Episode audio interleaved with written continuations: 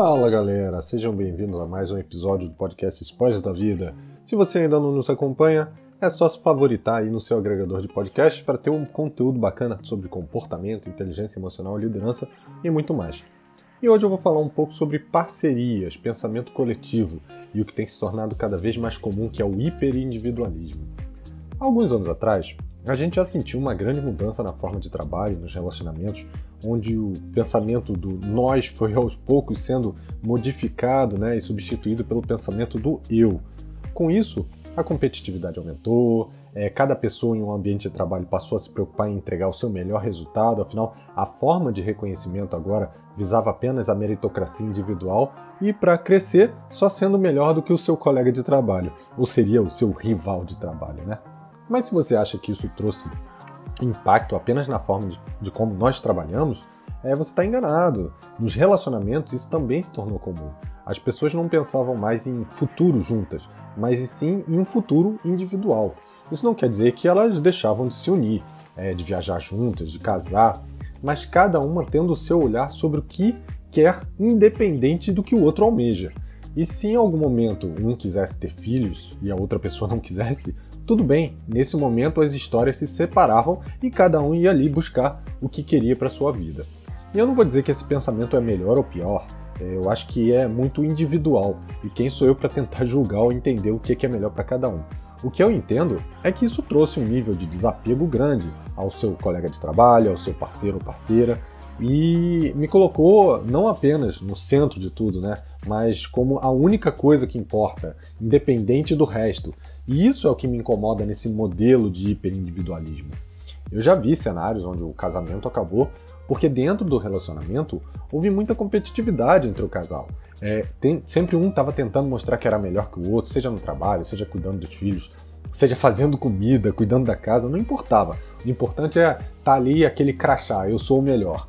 E isso causava enormes frustrações, porque mesmo que os dois estivessem evoluindo ao longo do tempo, isso não ficava evidente, porque o outro sempre tentava mostrar que evoluiu mais. Olha que doido, os dois crescendo, mas apenas um tendo essa percepção de crescimento e o outro se frustrando, simplesmente porque o foco estava no eu. Agora vamos voltar no tempo né, e fazer uma reflexão aqui. Isso não é natural para o ser humano. Nós somos seres que, ao longo dos anos, viemos focando cada vez mais em viver em sociedade. Há milhões de anos atrás, foi exatamente isso, esse movimento que fez para a gente ficar junto, para gente, a gente caçar juntos, para a gente viver juntos, que fez com que a gente sobrevivesse. E o fato é que, com essa competitividade, a gente cada vez mais tenta ser perfeito, não precisa de ninguém, ser independente, porque só assim a gente vai conseguir mostrar o quanto nós somos necessários. Olha aí o individualismo falando novamente. E a verdade é que isso nunca vai ser o suficiente. A gente nunca vai ter todo o conhecimento que precisa, até porque isso muda com o tempo, com a necessidade, com o contexto, com a vivência, com o momento de vida, ou seja, é algo imprevisível, é algo que está em constante mudança. E agora, por outro lado, quando a gente começa a pensar em parceria, em coletividade, o panorama também muda. E aqui é o que eu quero chamar a atenção. Conhece o, o conceito de mente mestra, né, o mastermind, onde o conhecimento coletivo é muito maior do que a soma dos conhecimentos individuais? Essa é uma aplicação da parceria, né? Nós não precisamos saber tudo. Imagina que cada um de nós é uma peça de um quebra-cabeças. Quando a gente consegue juntar essas peças, a gente tem uma visão, um panorama mais claro, onde a visão do todo ela é complementar. Agora, se as peças estiverem separadas, mesmo sendo as mesmas peças, você não vai ter a mesma clareza do potencial que se tem ali. E quando a gente traz isso para o nosso ambiente de trabalho, é aproveitar o que cada um tem de melhor, somando e entendendo que tudo bem se eu não for melhor em alguma coisa, porque nós somos complementares. E trazendo aqui um pouco do viés de liderança, a gente não libera, não lidera para ser o melhor do time. A gente lidera para ter os melhores no time trabalhando em conjunto. Isso sim é o papel do líder: é enaltecer o que cada um tem de melhor, encaixando as peças nos lugares certos e desenvolvendo essa cultura de que todo mundo pode confiar, de que todo mundo pode colaborar entre si. E não tem problema se existir aí uma interseção nas atividades de cada um.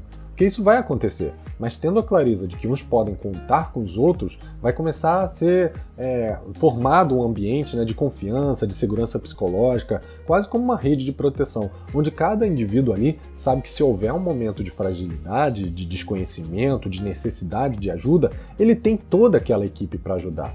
Ah, Bruno, isso é muito bonito na teoria, mas não acontece, né? Olha, eu posso dizer que acontece sim, eu já vivi esse cenário e hoje, por acaso, eu tenho uma equipe que tem essa maturidade.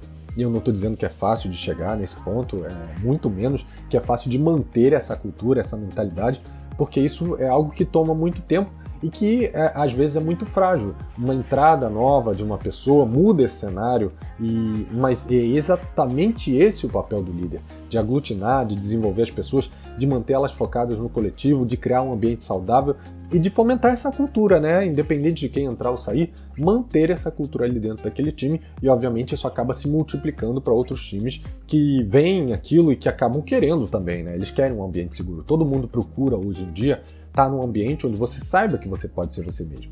Isso não quer dizer que não existem conflitos ou discussões, muito pelo contrário, mas existe sim respeito às opiniões e reflexão sobre o que está sendo dito, mesmo que não haja concordância. Isso é um ambiente seguro, é não ter conflitos, mas é saber lidar com eles de forma respeitosa, né? E se você acha que essa parceria, que esse ambiente só influenciam nas habilidades técnicas, você está enganado. É exatamente a questão emocional que tem o maior impacto aí, onde o individualismo nesses momentos não tem espaço. Nós estamos em constante transição na nossa vida, né?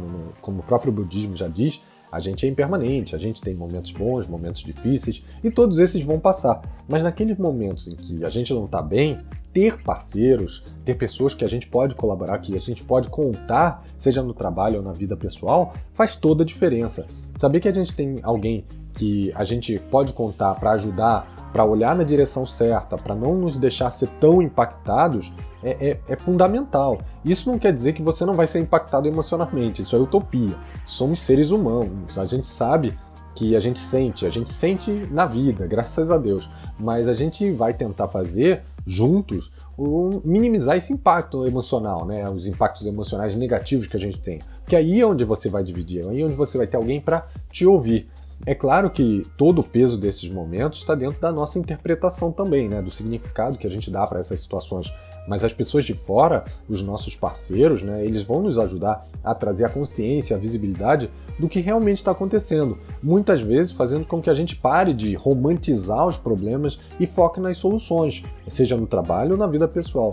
É importante que você tenha parceiros críticos que se sintam à vontade para colocar as posições deles, mesmo que sejam diferentes das suas, porque essas pessoas vão realmente se importar em não te fazer sentir bem apenas, mas também trazer coisas que vão te ajudar a se desenvolver, a ser melhor.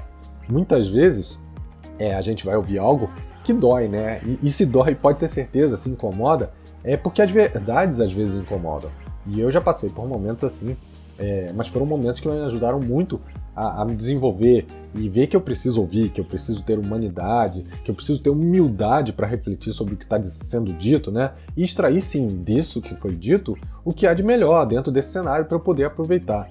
É, e para que isso funcione, você precisa respeitar a opinião do outro. Caso contrário, não vai, você não vai se deixar ouvir. É, e, e, aí esse respeito começa a, a quebrar, né? E aí é uma base muito simples, uma base que serve para tudo na vida: não julgar.